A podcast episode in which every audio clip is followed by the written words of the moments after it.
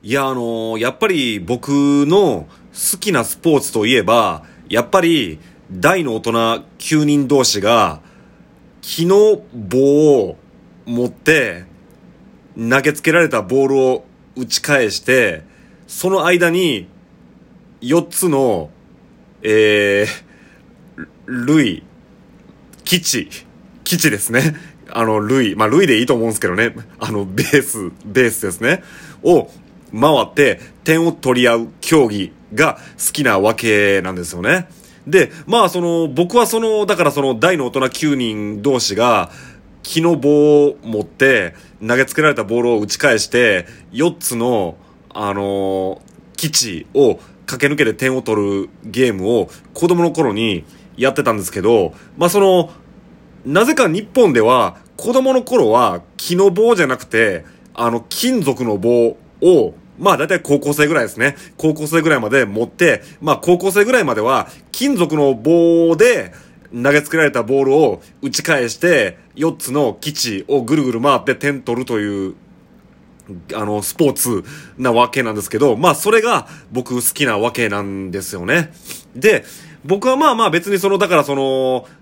木とか金属の棒を、あの、振り回すそのスポーツが、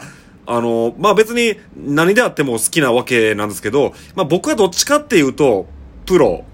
まあ職業、まあプロの大人たちがやる木の棒を持って投げつけられたボールを打ち返して、その間に4つの基地をぐるぐる、もうベースでいいか、ベース、類を回るスポーツが好きなんですけど、まあその、最近はその女性のファンも増えてきたということをよく聞きますけど、僕は未だに疑問なのが、まあもちろんだからそのプロ、大人、職業の方が好きやっていう女性もまあそらいることにはいるんですけど、なぜか女の人って、あのー高校生ですよ。高校生が、あのーなんですか？あの、金属の棒を持って投げつけられたボールを打ち返す方が、なんか好きって人多いですよね。ね。なんかその、毎年、なんか春とか夏になったら、あの兵庫県西宮市にある、なんか鉄道会社がね、あの、経営している、なんかグランドあるんですよ。グランド球場そこに集まって高校生が金属の棒を振り回してボールを打ち返すっていうスポーツが、そっちの方が好きやって女の人は多いんですけど、まあ男の僕としてはやっぱりどっちかっていうと大人ですよ。大人プロの人が木の棒を振り回して投げつけられた白いボールを打ち返して、え4つの基地、まあ類、ベースをぐるぐる回る、回って点取るっていう競技の方が、まあ好きですね。まあだからその、まあ今も言いましたけど、僕はそのだからその西宮の、あの、兵庫県の、兵庫県西宮市の、まあその鉄道会社が経営する、あの、プロチームが、まあ好きなんですけど、まあその、なぜか日本全国、全国的に見たら、なんて言いますか、まあ今はだいぶ変わったらしいですけど、昔まではその東京の新聞屋さん、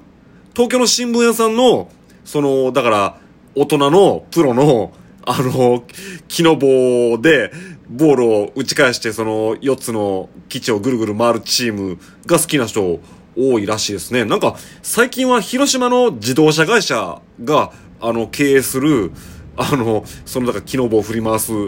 チームが好きやっていう女の人も多いですね。あとまあ、その、昔は神戸にあって、僕今神戸に住んでるんですけどね。今は大阪に移転した、あの、金融会社ですね。金融会社が経営する、その、大の大人9人が、木の棒を振り回すスポーツのチームが好きやっていう女の人、関西では増えてきましたね。まあ、関西では増えてきたと言っても、やっぱりまあ、関西で一番人気あるのは、まあ、その、西宮の鉄道会社が運営する大の大人9人が、木の棒を振り回すスポーツの方が好きやって人、まあまあ、多いと思うんですけどね。でもまあ、歴史的に見たら、まあさっきその東京の新聞屋が強いって言いましたけど、実は名古屋の新聞屋さんのチームもあるんですよね。まあそこもまあその歴代の成績から見たら、まあなかなか強いわけですけど、まあ、その、さっき言いましたけど、あの、昔までは、その、東京の新聞屋さんが運営してる、その、大の大人9人が木の棒を振り回して、投げつけられたボールを打ち返して、4つの基地をぐるぐる回るスポーツチームが人気って言いましたけど、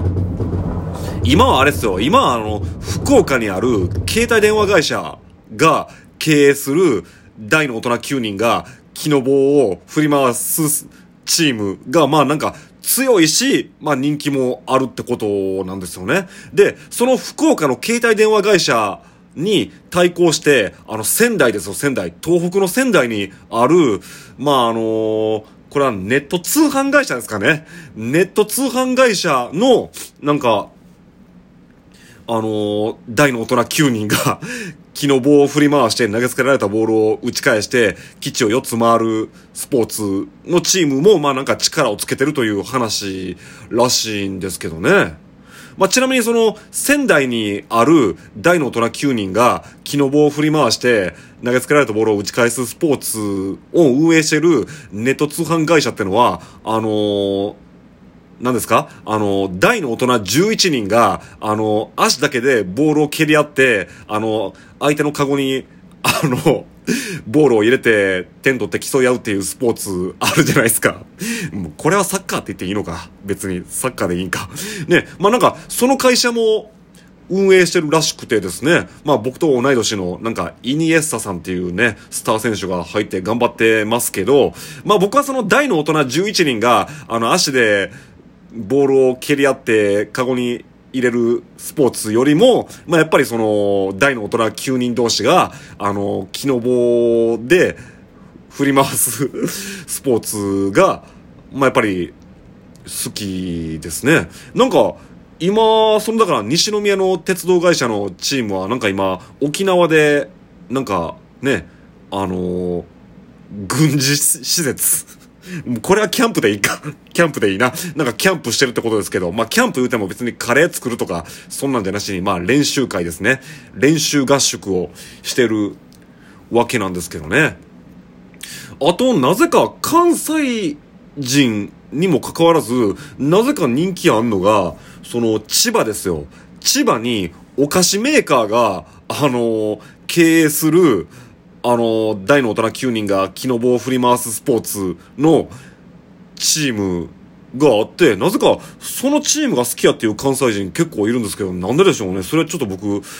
ね、僕はその、大阪生まれ、滋賀育ち、そしてもう一回大阪に戻って今神戸に住んでるという人間ですけど、その理由はよくわからないんですけどね。あと、そうそう、あの、最近は、その、大の大人9人が木の棒を振り回すスポーツは、その、ホームスタジアム まあまあ、主にその、普段使う運動場ですよ。普段使う運動場の命名権ですね。あの、球場に名前を付けられる権利ってのを、まあ、売ってるんですよね。で、なんかその、最近やとその、だから名古屋の新聞屋のチームは、あの、バンテリンですよ、バンテリン。あの、ヌルシップ薬ですよ。ヌルシップ薬の会社が命名権を取得して、バンテリンドームっていう、なんかもうすごい、なんか、そこで、ね、あの、その競技をやったらなんかもうすぐにでも怪我しそうな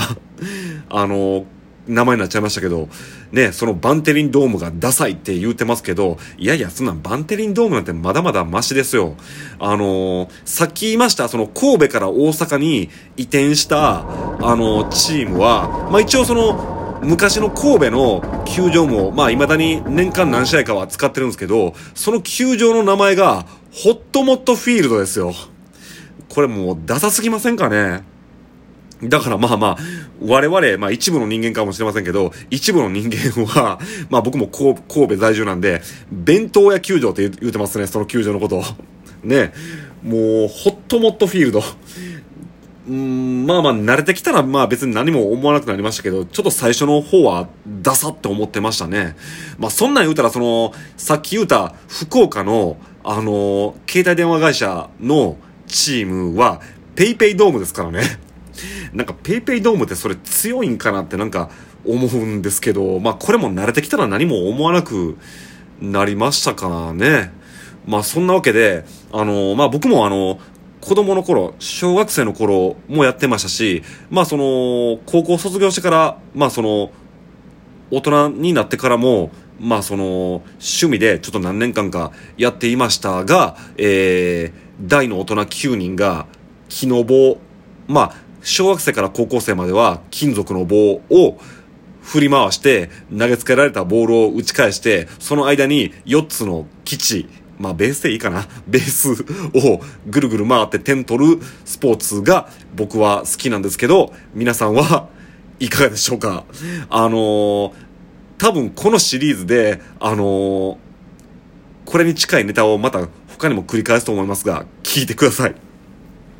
えー、そんなわけで今回は野球という単語を一切使わずに野球を語ってみました。えー、横井圭、えー、10分も横井のこの禁止トークシリーズまだ続けていこうと思いますんで、ぜひまた聞いてください。